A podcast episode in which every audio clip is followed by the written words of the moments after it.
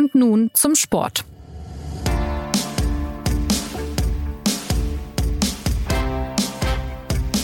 Herzlich willkommen zur neuen Folge des SZ Sport Podcasts. 2 zu 3 hat die deutsche Fußballnationalmannschaft am Wochenende gegen die Türkei verloren. Das dämpft die Euphorie um den Neustart mit Julian Nagelsmann etwas. Erst wirkte die DFB 11 ausgebufft, dann ging die Kontrolle verloren. Wie ist das zu erklären und wie ist es zu vermeiden? Schon am Dienstag geht es gegen Österreich, ein Spiel, das den Eindruck prägen wird, mit dem sich die Nationalmannschaft aus diesem Jahr verabschiedet. Will der Bundestrainer also zu viel oder liefern die Nationalspieler zu wenig? Fragen über Fragen, die heute von mir kommen. Mein Name ist Anna Dreher und die Antworten auf diese Fragen geben Martin Schneider, stellvertretender Sportressortleiter. Hallo Martin. Hi, servus. Und Philipp Seldorf, Nationalmannschaftsreporter der Süddeutschen Zeitung. Hi Philipp. Ja, hallo, Tag.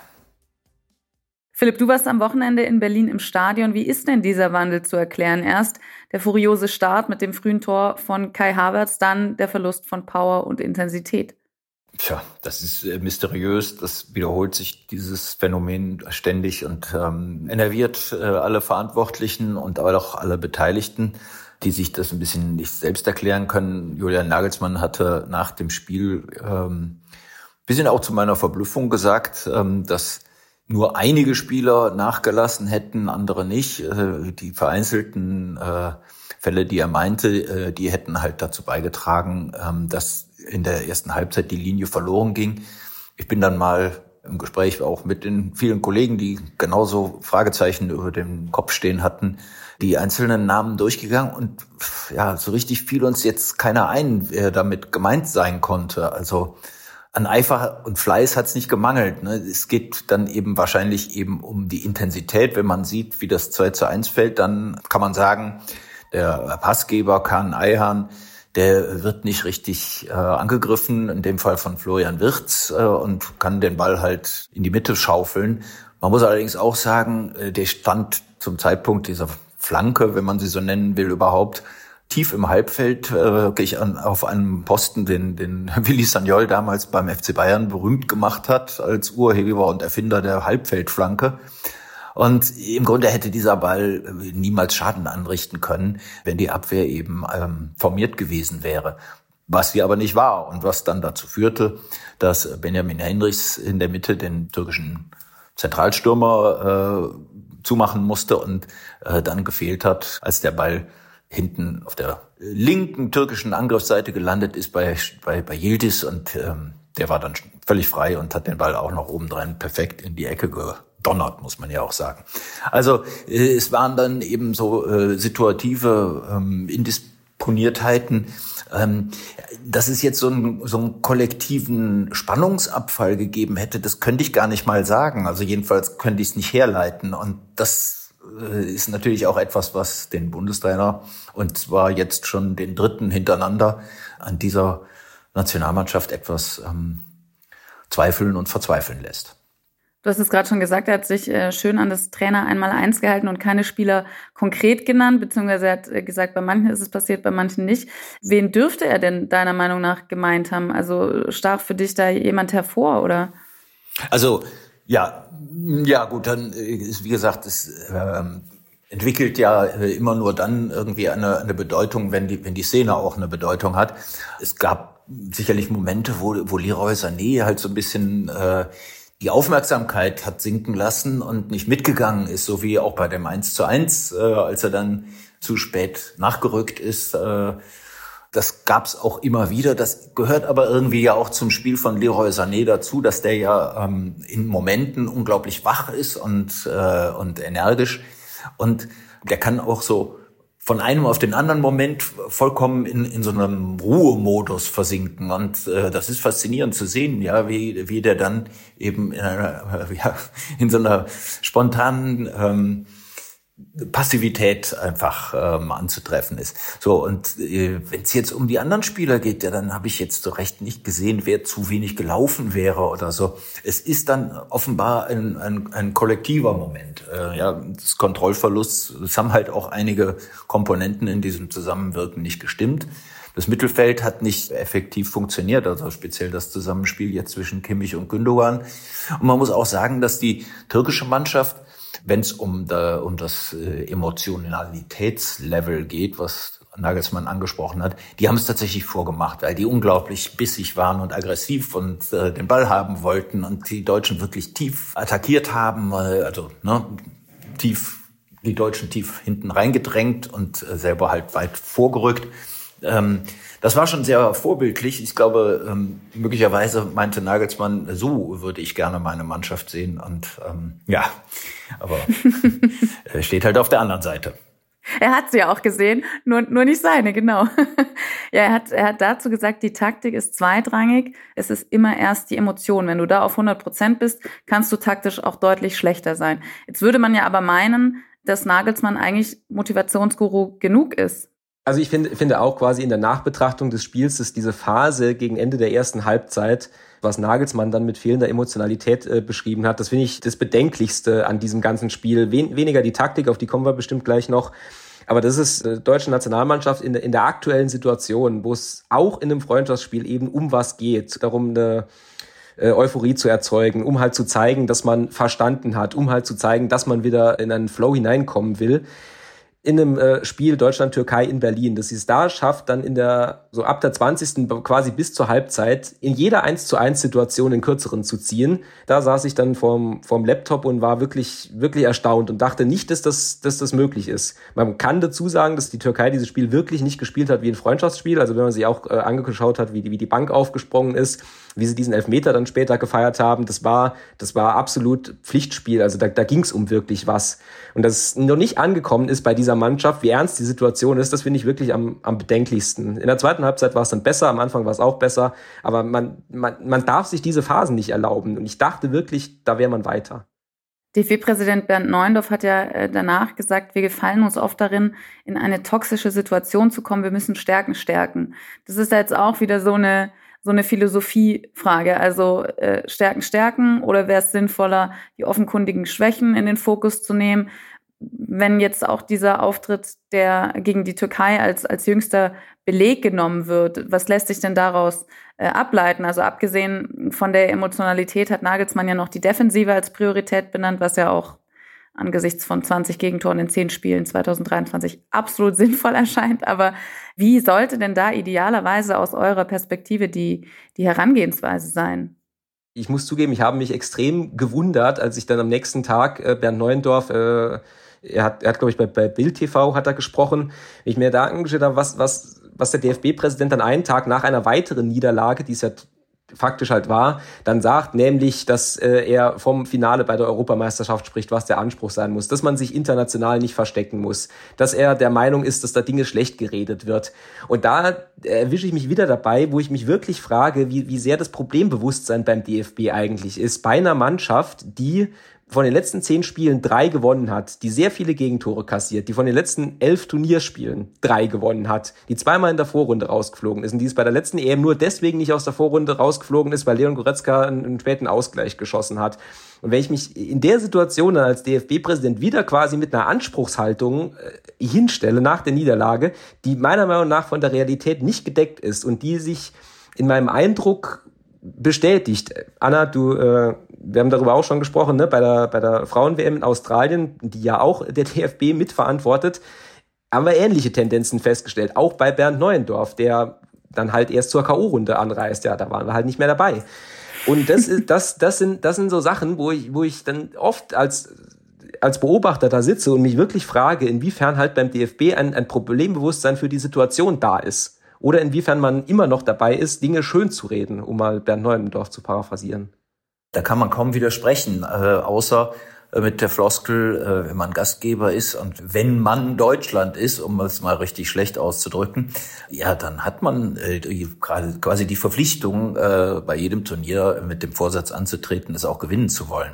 Äh, ich finde den Anspruch nicht unberechtigt. Er steht natürlich wirklich in einem, ja, wirklich schon fast grotesken Verhältnis zu den, äh, zu den Resultaten, die es in diesem Jahr gegeben hat. Ähm, zur verkorksten WM, die äh, ja noch ins Vorjahr fällt.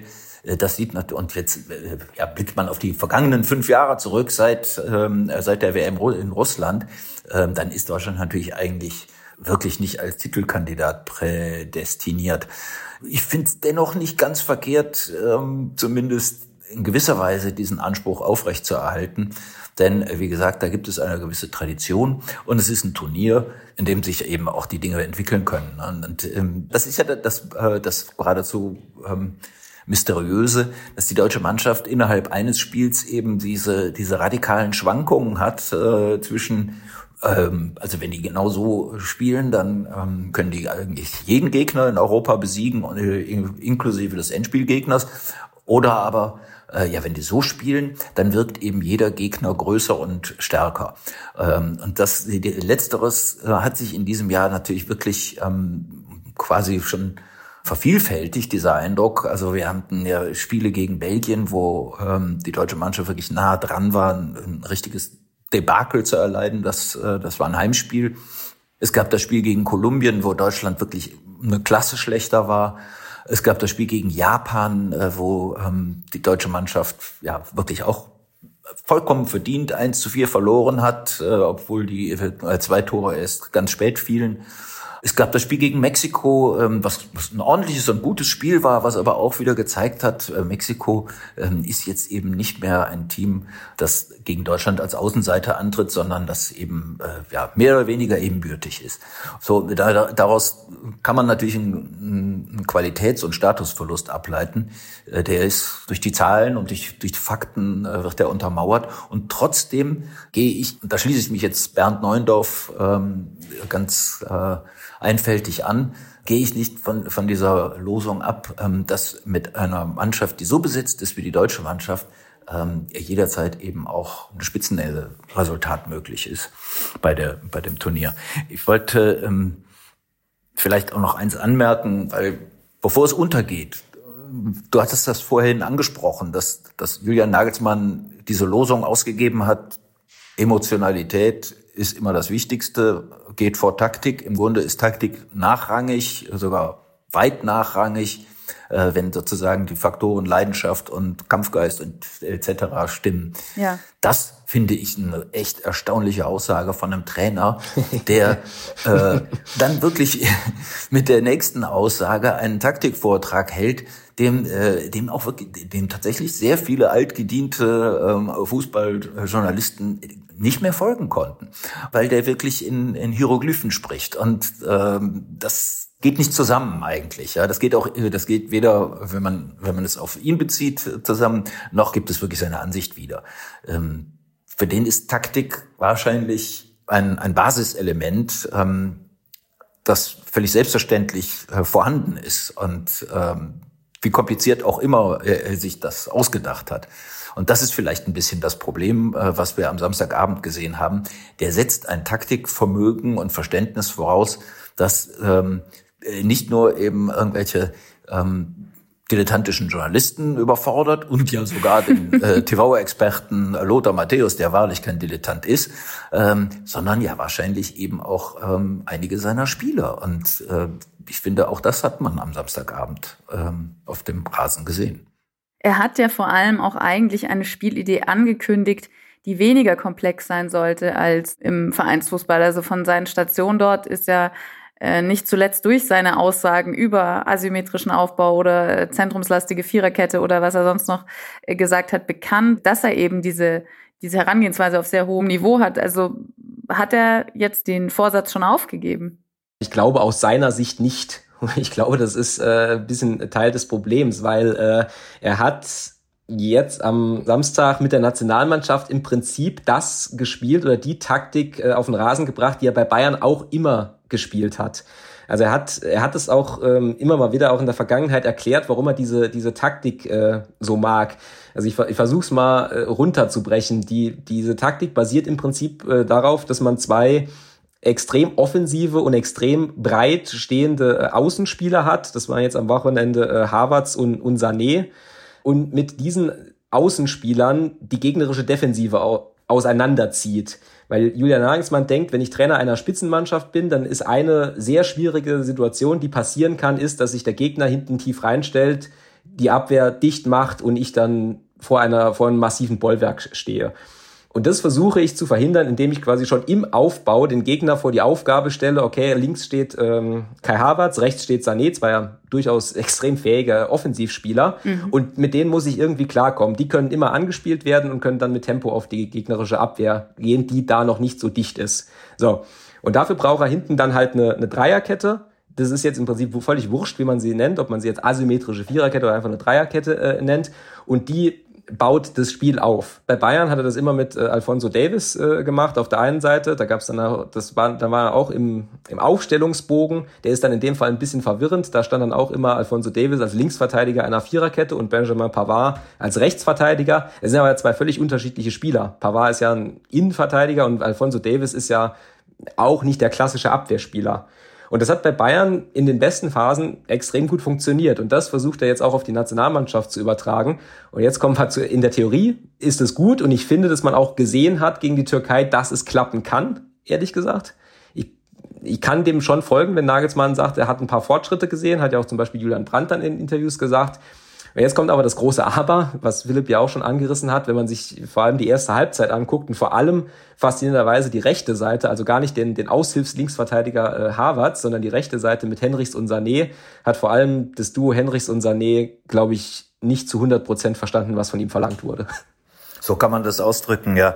Das äh, ich verstehe, dass das in der Theorie ein, ein interessanter Ansatz ist. Äh, also da spielen ja auch dann noch andere Aspekte hinein, dass er eben möglichst ähm, alle besten Spieler in der ersten Elf vereint sehen will, auch wenn die ähm, auf ihren Positionen ähm, nicht einsetzbar sind, äh, weil es halt zu viele für dieselben Positionen oder für die gleichen Positionen sind.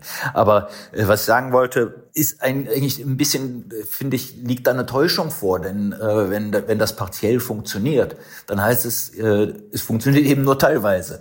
Und äh, in den anderen Phasen des Spiels ähm, geraten die deutschen Reihen halt äh, nicht nur unter Druck, äh, weil, weil in dem Fall die Türken richtig starkes Pressing gespielt haben, sondern äh, die werden auch schnell entblößt äh, äh, in Kontersituationen oder durch lange Bälle.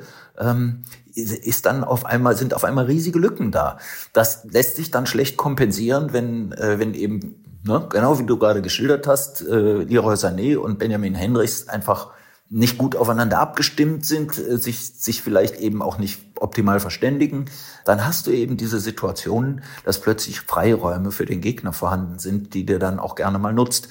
Das äh, ist meines Erachtens, da wird zu viel vorausgesetzt. Ja, da wird, ähm, da wird eine, eine gewisse professionelle ähm, Meisterschaft äh, angenommen bei den jeweiligen Spielern, die sie nicht haben oder nicht haben können teilweise. Ja, und das hängt ja auch von, von, äh, vom taktischen Verständnis jedes Einzelnen ab. Und da wäre, da wäre ich halt schon auch in gewisser Weise dankbar, wenn, äh, wenn er sich an seine eigenen Worte erinnern würde, die er zum, zum Amtsantritt gesprochen hat, als er sagte, er wolle es eben etwas äh, weniger komplex äh, gestalten. Äh, gerade deswegen, weil er ja eben mit der Nationalmannschaft nur sehr selten zusammenarbeiten kann. Die, ja, die Anzahl der Trainingstage ist ja minimal. Ähm, und ja, dann führte sich in gewisser Weise selber ad absurdum, ähm, indem er dann plötzlich doch quasi seinen Vereinsfußball ähm, Vorstellungen äh, anordnet. Und ähm, das, das finde ich, hat jetzt auch nicht funktioniert. Wie unterscheiden sich denn da die Auftritte von Nagelsmann bzw. vom Nationalteam, wenn wir an die äh, Premiere von Nagelsmann als Bundestrainer Mitte Oktober in den USA denken und jetzt? Also wie groß war da vielleicht auch äh, der Sprung? Das ist ein bisschen schwer zu sagen, weil, äh, weil die Gegner verschieden waren und weil auch die Kader verschieden waren. Es war zum Beispiel Henrichs nicht dabei in, äh, auf der USA-Reise, ja. ähm, der, der, der ja tatsächlich äh, auch ähm, geeignet ist sowohl links wie rechts als Außenverteidiger mit, mit offensiven Qualitäten ähm, zu spielen. Der hat es ja auch nicht ganz schlecht gemacht in, äh, am Samstagabend, äh, obwohl er ja bei den, bei den beiden Toren jetzt so auf den ersten Blick dachte man, ja, wow, wo ist denn da dieser Henrichs? Der ist doch da zuständig in dieser Gegend. Ähm, dann schaut man aber ein zweites Mal hin, vielleicht äh, mit der Zeitlupe und erkennt ja, ähm, da hat dies und das nicht funktioniert und ähm, Henrichs ist auch nicht unbeteiligt, aber er ist beileibe nicht allein schuldig. Und dann hat er ja auch starke Szenen nach vorne gehabt und hat dann später auch noch mal eine, eine großartige Grätsche äh, äh, bei einem gegen einen ähm, türkischen Konter gesetzt. Also ähm, an dem hat es jetzt nicht gelegen. Aber wenn du nach dem Vergleich fragst zu der USA-Reise, ich hatte das Gefühl, dass ja, sagen wir mal, ein, ein höheres Sicherheitsbewusstsein sowohl beim Trainer als auch bei der Mannschaft vorhanden waren. Und ähm, das, das habe ich hier überhaupt nicht erkannt. Ich wollte einhaken zu, äh, was Philipp gesagt hat, zu Nagelsmanns erster Pressekonferenz, wo er auch ein bisschen, äh, wo er quasi die Einfachheit angekündigt hat. Da habe ich schon, schon die Augenbraue gehoben, weil ich, weil ich, ich, ich habe ihn halt einfach beim FC Bayern sehr oft äh, gesehen, ich habe ihm sehr oft zugehört und er ist ja auch äh, vergleichsweise offen in seiner Kommunikation äh, als Trainer, offener als andere, nicht immer zu seinem Vorteil. Aber er sagt halt einfach, was er denkt. Und ich äh, kann mir sehr gut vorstellen, dass in seinem Kopf und in seinen Plänen, diese, diese Taktik, die er da gegen die Türkei äh, aufgestellt hat, einfach mehr Probleme löst, als sie schafft. Unter anderem die, die Tatsache, dass, dass Deutschland auch keinen richtigen Linksverteidiger hat, schon seit Jahren nicht. Die zwei Kandidaten, die da sind, David Raum und Robin Gosens, haben jeweils individuelle Schwächen, wie ich finde, die, die man auch nicht wegdiskutieren kann. Und dass er dann eben sagt, okay, ich äh, schaffe dann eine äh, Taktik, wo ich einen Offensivspieler dahinstellen kann, Kai Havertz, und ich bringe dann vielleicht auch diesen, diesen wirklich extrem begabten Spieler in die Startelf bei der EM. Das ist in Nagelsmann Kopf halt eine, eine Win-Win-Situation. Und ich finde es auch nicht blöd, was er da gemacht hat. Ich kann dem Ganzen schon etwas abgewinnen, um mal ein bisschen für ihn zu sprechen. Die Krux ist halt, es muss funktionieren und es muss sich einspielen. Und ich stimme vollkommen zu, was Philipp gesagt hat mit Benjamin Henrichs, der glaube ich auch ein wichtiger Spieler ist, weil er eben das auch, auch bei Leipzig so kann, weil die das auch manchmal genau so, so spielen. Und wenn das funktioniert, dann löst es relativ viele grundsätzliche Probleme, die diese Nationalmannschaft schon seit Jahren mit sich rumträgt. Und wenn es nicht funktioniert, dann sieht es dumm aus. Hm. Also irgendwie gab es eine lustige Situation äh, bei dieser Veranstaltung auch nach dem nach dem Spiel. Äh, der haben zuerst der türkische äh, Nationaltrainer das Wort gehabt, der ja kein Türke ist, sondern eben äh, Vincenzo Montella heißt und Italiener ist. Und neben mir saß ein ein Kollege aus Freiburg, der wirklich vom Fußball sehr, sehr viel versteht. Und der sah, hörte diesen Montella reden und sagte, vielleicht brauchen wir auch mal einen Italiener. und, da, und da, da, ist wirklich eine große Prise Wahrheit drin, ohne dass ich jetzt fordere, ähm, schnell den Nagelsmann auch noch ähm, durch einen italienischen Trainer zu ersetzen. Überhaupt nicht natürlich. Ähm, aber manchmal wäre eben so dieses italienische äh, defensive Denken ähm, hilfreich. Ja, ich weiß nicht, ob, ob sich das ohne weiteres aneignen lässt. Aber für einen Mann mit derartigen taktischen Verständnis und Bewusstsein wie Nagelsmann sollte das doch möglich sein. Das stimmt nur, damit es nicht untergeht. Äh, also ich finde auch, dass die Türkei das taktisch extrem gut gemacht hat. Also es ist, es ist auch ein Teil der Wahrheit, dass die Deutschen in letzter Zeit immer gegen Gegner spielen, die ein bisschen besser sind, als sie zu sein scheinen. Ich denke da vor allem an, an, an, an Japan und jetzt auch, auch die Türkei. Also die, die, die haben das gerade in der ersten Halbzeit auch mit diesem mit diesem äh, Pressing gegen, gegen Kimmich und Gündogan, die gerade eh aus verschiedensten Gründen nicht, nicht die allersichersten sind, das war schlau. Also das war gut von, vom Gegner. Das gehört auch zur Wahrheit. Wir wollen ja auch nicht angebrachtes Lob untersagen, aber da sind wir ja auch wieder bei der, bei der Frage des eigenen Selbstverständnisses. Also wer kann wen vor, vor welche Probleme stellen. Aber bevor wir den Bogen äh, schlagen, wollte ich gerne nochmal zurückkommen auf die, diese überraschende Zweckentfremdung von Kai Havertz, also ihn als Linksverteidiger aufzustellen. Äh, Nagelsmann hat ja gesagt, er sieht da gar kein Risiko für diesen Spieler, sondern eher eine große Chance, dass er eine tragende Rolle spielt bei der EM im nächsten Jahr in Deutschland. Also ganz im Sinne dieses Spielers und ganz im Sinne eines Stammspielers, statt eher eingewechselt zu werden, weil auf seiner sonstigen Position eben starke Konkurrenz auch auch da ist einfach im DFB-Team. Wie viel Zukunft hat denn dieser taktische Wechsel von Havertz? Ist das für euch jetzt aufgegangen? Ich meine, offensiv war ja trotzdem gefährlich, aber ähm, wie, wie sehr seht ihr darin auch vielleicht eine Langzeitlösung? Also, wenn ich ganz kurz, ganz schnell antworten kann, ich glaube, der zieht das jetzt durch. Ich rechne fest damit, dass Kai Havertz auch gegen äh, Österreich äh, äh dort spielt. Ja, das kann sein. Ansonsten bin ich lang, mittel- und langfristig äh, wäre ich da eher skeptisch, ehrlich gesagt. Ich kann mir das nicht vorstellen, dass, ähm, dass das funktioniert. Erstmal auch aus dem Grund, dass Kai Havertz ohnehin ein Spieler ist, für den es schwer ist, die ideale Rolle zu finden. Das ist zwar irgendwie widersprüchlich, weil der ja ein anerkannt äh, großartiger Spieler ist. Und trotzdem ist er nirgendwo so richtig zu Hause. Gut, vielleicht, wenn man ihm auf diese Weise eine, eine, eine Heimat zuteilt, dann kann es auch, ähm, kann ihm das auch gut tun. Das andere ist, muss ich sagen, jetzt nur auf den, auf den, äh, auf den ersten Blick am Samstagabend dachte ich, da hat man ihn wirklich in ein, in ein Land versetzt, in dem er nicht, ähm, in dem er sich nicht auskennt und in dem er sich auch nicht wohlfühlt und äh, ich finde, dass er große Schwierigkeiten, zumindest anfangs große Schwierigkeiten mit dem Stellungsspiel hatte, äh, mit den defensiven Zweikämpfen, also mhm. die eben anders sind als defensive Zweikämpfe äh, in, in des Gegners Hälfte. Ähm, ja, also es war es war so ein bisschen so wie äh, jemand, der, der also der, jemand, der kein Französisch kann und auf einmal irgendwie auf äh, Französisch ohne Manuskript einen Vortrag halten soll. ähm, ja, so hat es anfangs ausgesehen. Dafür ist es dann eigentlich erstaunlich ähm, gut gelungen immerhin, ne? obwohl das äh, die Zweikampfbilanz jetzt nicht so äh, grandios war. Aber das liegt natürlich daran, dass er halt auch eine eine gewisse Klasse mitbringt und eben sich auch auf die, auf die Rolle eingestellt hat. Ähm, ja. Ich glaube jedenfalls, und Martin, der mag es vielleicht jetzt nochmal durchziehen, aber langfristig sehe ich das nicht als Lösung. Die Alternative wäre ja dann halt wieder auf David Raum oder Robin Gosens zurückzugreifen. Ja.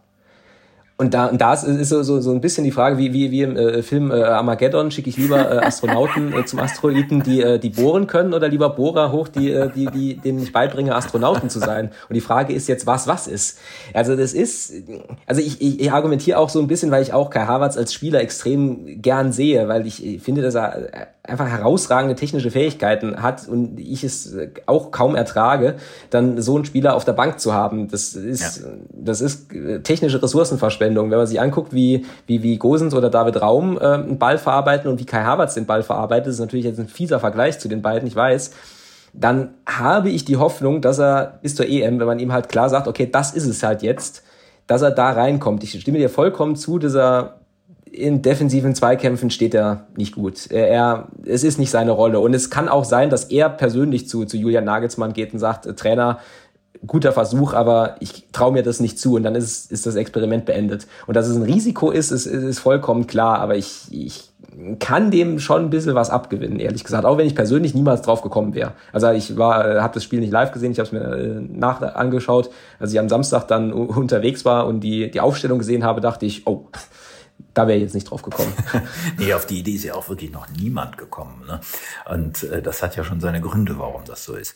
Äh, es, gibt, es gäbe natürlich auch noch andere Möglichkeiten. Also wir haben ja schon über Henrichs gesprochen und äh, es ist ja auch andauernd in den, ähm, in den Debatten im Fernsehen ein Thema, äh, dass man ja auch ähm, äh, Joshua Kimmich auf die rechte Seite versetzen könnte, als dann Verteidigerlösung in Anführungszeichen.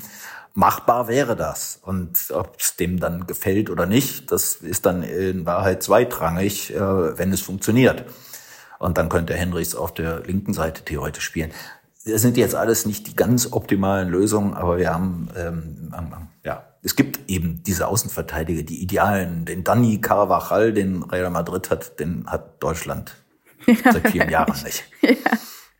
Wenn Martin vorhin schon die Parallelen zu den DFB-Frauen gezogen hat, äh, erinnerte mich unser unser Gespräch die letzten Minuten auch daran, dass äh, Martina Voss-Tecklenburg bei der WM Svenja Huth nach hinten gezogen hat. Aber auch diesen Bogen schlagen wir jetzt nicht, sondern wenn du schon von Joshua Kimmich sprichst, das ist ja sehr wahrscheinlich auch eine Baustelle, mit der sich äh, Nagelsmann jetzt zu beschäftigen hat. Äh, zumindest jetzt wirkt das nicht ganz harmonisch dieses Zusammenspiel zwischen Ilkay Gündogan und, und Joshua Kimmich auf der Sechs. Seht ihr das denn als Problem richtig oder ist das was, was leicht behoben werden kann, weil eben auch Alternativen zur Verfügung stehen? Ich kann mal ansetzen, nee, leicht zu beheben ist es nicht und es ist äh, wirklich faszinierend, die Debatte darüber jetzt zu beobachten und ich finde, dass die Debatte auch für, für Joshua Kimmich persönlich gerade eine Dynamik annimmt, die, die nicht vorteilhaft für ihn ist, äh, sage ich mal so. Meine Analyse zu Joshua Kimmich ist im Prinzip seit längerer Zeit immer, immer die gleiche. Ich finde, sein Hauptproblem ist, dass er sich selbst zu viel zumutet, dass er selbst viel zu viele Aufgaben wahrnimmt und deswegen alle diese Aufgaben nicht mit 100 Prozent, sondern immer nur mit 85 Prozent löst und dass das jetzt so langsam auffällt und dass man ihm am meisten helfen würden, wenn man ihm einfach Aufgaben abnehmen würde. Das ist das eine. Und das zweite ist, dass er Sechser spielt, sowohl beim FC Bayern als auch in der Nationalmannschaft, ohne dass er halt einen, einen defensiven Sechser an der Seite äh, hat. Dieser, dieser defensive Sechser, beim FC Bayern hat sich die Debatte ja auch äh, verselbstständigt, aber dieser defensive Sechser ist im internationalen Fußball absolut Standard wenn man sich das WM-Finale anguckt, äh, Argentinien gegen, gegen Frankreich, dann spielt bei Frankreich äh, Chouameni von Real Madrid den Sechser und Argentinien hat, je nachdem wie man zählt, zwei oder sogar drei defensive Sechser im Zentrum, um eben dieses, dieses Zentrum aggressiv zu schließen. Und man kann noch weitergehen im Halbfinale mit Marokko, äh, mit, mit Sofian Amrabat, mit, mit ähm, Kroatien, mit, mit Brozovic. Da spielt ja auch nicht Luka Modric äh, den Sechser. Und das führt dazu, dass, dass Josua Kimmich, äh, und wenn man halt vergleicht, Gündogan und Kimmich, dann ist ja Gündogan trotz allem noch der Offensivere, dann befindet sich Josua Kimmich in so einer Mittelposition, dass er irgendwie spielender Sechser ist, aber halt auch Abräumer und dann, äh, und das, das, das ist zu viel. Und das bricht jetzt gerade so, ist meine Analyse, bricht jetzt gerade zu ihm ein, äh, über ihn ein und führt zu einer äh, immer skeptischeren Blickweise auf diesen Spieler. Mein Eindruck ist, ähm, die skeptische Blickweise hat, ja, hat sich bei ihm ja längst ähm, da zeigt ja längst Reaktion bei ihm. Er macht ja auch den Eindruck, als, als wäre er nicht, äh, seiner selbst nicht ganz sicher. Und ähm, er wird irgendwie gehemmt und nicht, nicht ganz glücklich. Übrigens, Kai Havertz, das darf man übrigens auch noch anfügen, ist natürlich im Moment auch in einer schwierigen Situation. Ich finde, das hat man ihm am Samstagabend auch angesehen. Der ist einfach mhm. nicht in bester, in bester Form. Mhm. Äh, er hatte, da arbeitet was im Kopf ähm, und der ist belastet. Insofern, das Tor hat ihm natürlich extrem gut getan, weil für den sind Tore ganz, ganz wichtig. Ähm, aber darüber hinaus hat er halt mit sich zu tun. Und bei Kimmich sieht man es jetzt wirklich auch mehr als deutlich. Ich finde, ähm, das ist halt ein bisschen das Unglück gewesen, ähm, dass er bei, an der, an der USA-Reise nicht hat teilnehmen können und an seiner Stelle hat dann da eben, äh, jetzt wollte ich schon sagen, Volkmar Groß äh, gespielt. äh, Pascal. Pascal Groß jedenfalls. Der hat so ein mehr sagen wir mal, ähm, realistisches Verständnis seiner Position. Äh, und das tut gut. Der macht das, was sinnvoll ist. Ja, der, der hat auch vielleicht mehr, äh, mehr strategisches Gefühl auch äh, für, für seine Rolle dort. Ähm, er ist ja jetzt auch kein, kein, kein Abräumer im klassischen Sinn und kein Zerstörer, aber, sondern eben auch ein spielender ähm, Sechser oder Mittelfeldmann auf jeden Fall. Ähm, das hat sich aber eben als, als eine, sah jedenfalls nach einer, nach, nach einer effektiven Lösung aus. Jedenfalls effektiver als das, was wir am, Samstagabend gesehen haben. Da, äh, obwohl die ganz sicher menschlich gut miteinander klarkommen, äh, Kimmich und Gündogan. Ähm, aber sie, ja, sie heben sich irgendwie gegenseitig auf, ein bisschen in ihrer Spielart. Ja.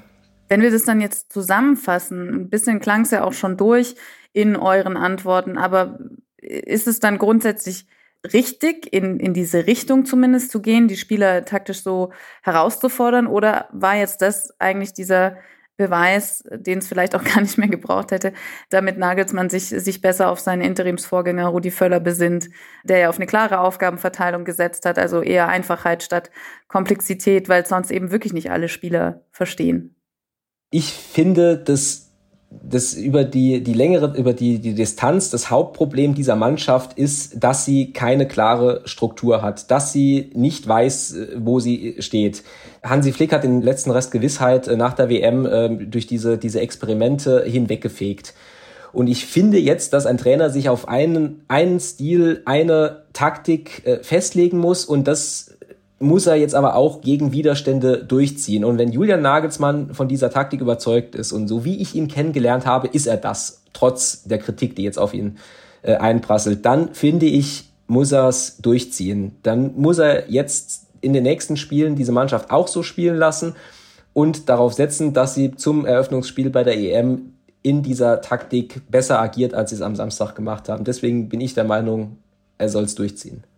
Ich glaube, dass also die Pole können jetzt nicht sein, hier der Rudi Völler ähm, Plan und dort äh, der Julian Nagelsmann äh, Master, ähm, ähm, das Masterexamen. Ähm, nein, das ist ja kein Kontrast, äh, kein Gegensatz, sondern ich glaube tatsächlich, ähm, die Beschränkung auf ein paar elementare Dinge würden, würden dieser Mannschaft extrem gut tun und zwar eben auch eine ähm, äh, mal konstante äh, Beschränkungen auf, ähm, auf Wesentliches.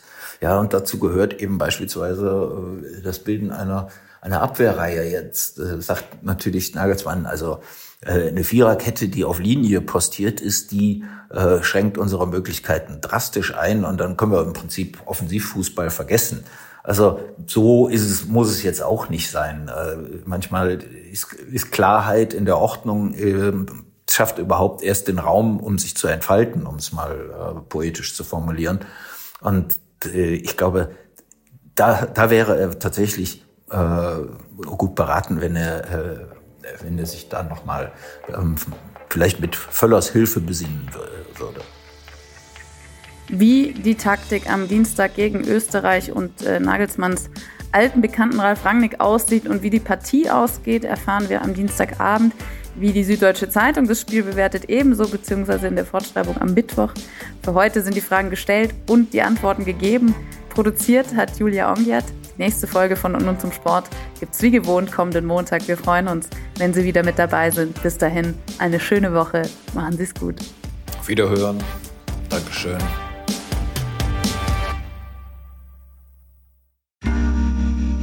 Werbung. Hi, ich bin Patrick Bauer, Reporter beim Magazin der Süddeutschen Zeitung. Und gemeinsam mit meiner Kollegin Eva Hoffmann habe ich an einer unglaublichen Geschichte recherchiert. Tom und Jana denken, sie ziehen mit ihrem kleinen Kind zu einer liebevollen Gemeinschaft. Aber sie landen in einer Gruppe, in der Menschen manipuliert und psychisch und physisch fertig gemacht werden. Wie schafft es die Familie da wieder raus? Im Schattenkloster. Chronik einer Gehirnwäsche ist ein SZ Plus Podcast in Zusammenarbeit mit Audible. Jetzt auf sz.de slash Schattenkloster.